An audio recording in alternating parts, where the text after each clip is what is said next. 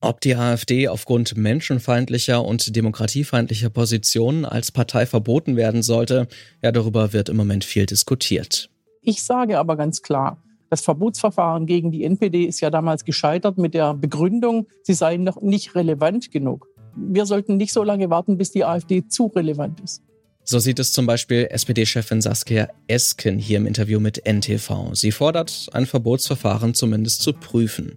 Während einige wie Esken dafür sind, so ein Verbot zu prüfen, sprechen sich andere vehement dagegen aus. Aber wie aussichtsreich wäre ein solches Verbotsverfahren überhaupt? Das schauen wir uns heute mal genauer an. Ich bin Lars Feyen. Hallo.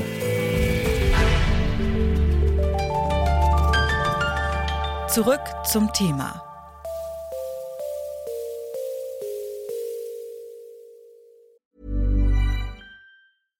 Bitte widmet eure Aufmerksamkeit unserem Werbepartner. Die Suche nach geeigneten Mitarbeitenden kann viel Zeit in Anspruch nehmen, muss sie aber nicht unbedingt, denn man kann sich helfen lassen.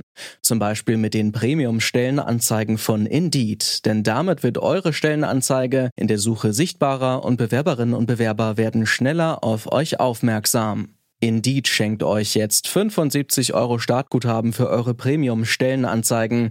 Klickt dazu auf den Link in den Show Notes. Es gelten die AGB.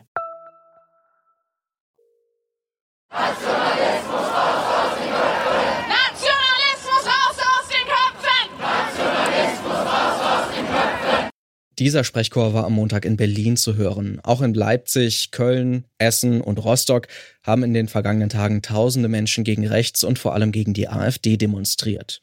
Auslöser für die aktuellen Proteste sind Enthüllungen von Korrektiv, die hatten nämlich gezeigt, dass es ein geheimes Treffen zwischen AfD-Politikern und auch Rechtsradikalen wie dem Chef der Identitären Bewegung Österreich, Martin Sellner, gegeben haben soll. In einem Hotel bei Potsdam hatten die radikalen Rechten im November über ihre Pläne gesprochen, Millionen Migrantinnen und auch deutsche Staatsangehörige mit Migrationshintergrund abzuschieben oder zu vertreiben. Diese menschenfeindlichen, rassistischen Pläne, die haben bei vielen für Entrüstung gesorgt. Neben den Protesten werden auch die Forderungen nach einem neuen Umgang mit der AfD lauter, denn die völkischen Visionen, wie sie bei diesem Treffen im November geteilt wurden, die erscheinen mit Hinblick auf die in diesem Jahr anstehenden Landtagswahlen in Ostdeutschland besonders bedrohlich. In Wahlumfragen liegt die AfD in drei Bundesländern, Sachsen, Thüringen und auch Brandenburg, klar vorn und könnte eventuell sogar an die Regierung kommen. Ob die AfD als Partei möglicherweise verboten werden sollte, darüber wird also viel diskutiert. Eine Diskussion, die nicht neu ist, die aber durch die Korrektiventhüllungen wieder hochaktuell erscheint.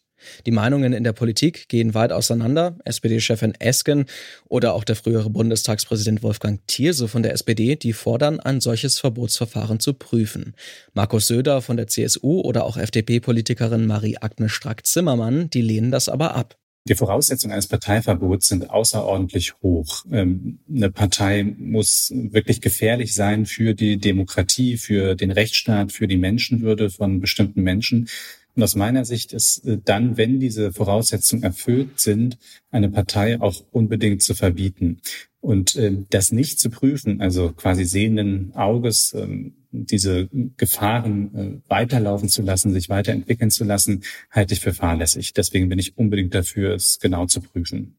Das sagt Bijan Moini von der Gesellschaft für Freiheitsrechte. Er ist Jurist und Politikwissenschaftler. Moini erklärt, eine Partei ist für das Bundesverfassungsgericht dann verfassungswidrig, wenn insbesondere drei Grundprinzipien der sogenannten freiheitlichen demokratischen Grundordnung entweder beeinträchtigt oder beseitigt werden sollen von einer Partei.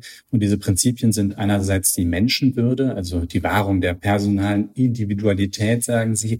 Das andere ist das Demokratieprinzip, also die gleichberechtigte Teilnahme aller BürgerInnen an der politischen Willensbildung. Und das dritte ist die Rechtsbindung der öffentlichen Gewalt und die gerichtliche Kontrolle, insbesondere der Regierung, aber auch der Gesetzgebung. Und äh, damit das aber zu einer Verfassungswidrigkeit der Partei führt, müssen diese Ziele der Partei von äh, der Partei selbst äh, oder ihren Anhängern auch verfolgt werden. Nachzuweisen, dass eine Partei tatsächlich diese Grundprinzipien verletzen will, das ist aber gar nicht so einfach, sagt Moini. KritikerInnen eines AfD-Verbots, die verweisen zudem auf die beiden erfolglosen Versuche, die NPD zu verbieten. Der letzte ist 2017 gescheitert. Der Grund war damals, das Bundesverfassungsgericht hielt die Partei für zu unbedeutend. Dieses Argument würde es im Falle der AfD wohl nicht mehr geben, sagt Moini. Aber es ist trotzdem kein Selbstläufer. Denn äh, die große Schwierigkeit, äh, auch in dem zweiten NPD-Urteil, da hat das Gericht das auch durchaus durchexerziert, ist, welche Handlungen, welche Aussagen welcher Personen der Partei im Ganzen eigentlich zuzurechnen sind. Also wenn Parteiorgane, also insbesondere der Bundesvorstand, äh, Dinge sagt oder Dinge tut, von vielleicht sogar Vorstandsmitglieder Volksverhetzungen äh, begehen oder sogar Gewalttaten begehen, dann äh, spricht relativ viel dafür, dass man einer Partei ähm, nachweisen kann, dass sie wirklich darauf ausgeht, die freiheitliche demokratische Grundordnung zu beseitigen oder zu beeinträchtigen. Eine andere verfassungsrechtliche Möglichkeit, die momentan in den Medien und auch von Juristinnen diskutiert wird, ist es, zum Beispiel dem Thüringer AfD-Vorsitzenden Björn Höcke das aktive und passive Wahlrecht zu entziehen, auf Grundlage von Artikel 18 des Grundgesetzes. Genau das fordert eine Petition auf der Kampagnenplattform Camp Act. Mehr als eine Million Menschen haben sie bereits unterschrieben. Bijan Moini hält das aber für einen Irrweg.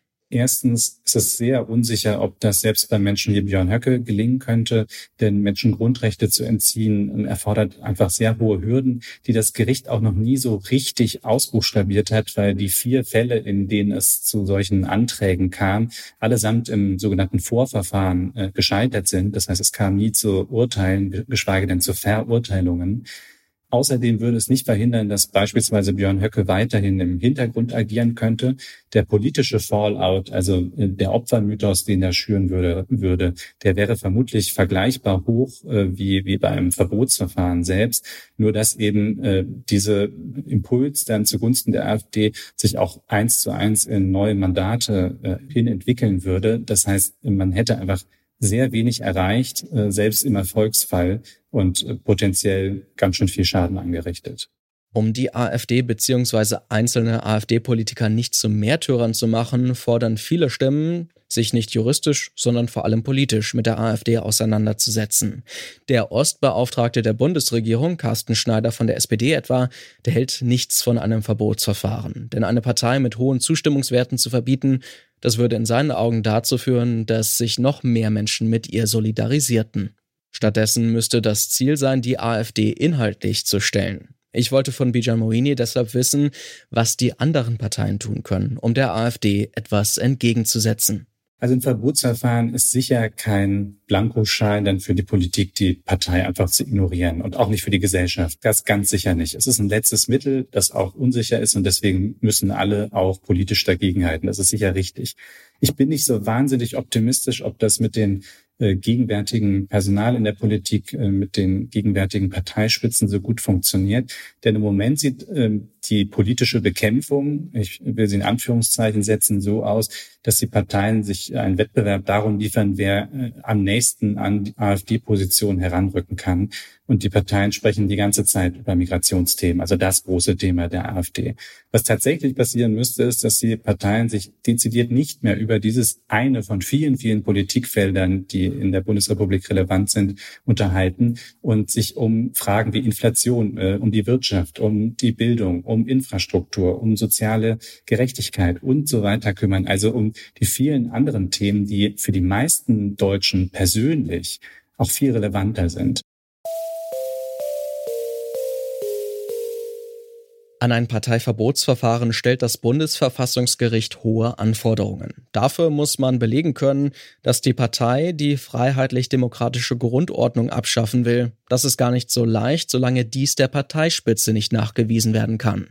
Trotzdem gibt es derzeit Unterstützung für die Forderung, einen Antrag für ein Verbotsverfahren gegen die AfD zu prüfen. Ob politisch oder juristisch, dass etwas gegen die menschenfeindlichen Pläne der AfD getan werden muss, das zeigen die aktuellen Enthüllungen. Und das war's für heute von uns. Die Redaktion hatte Alea Rentmeister. Produziert hat die Folge Florian Drexler. Ich bin Lars Fein. Macht's gut und wohl an. Zurück zum Thema vom Podcast Radio Detektor FM.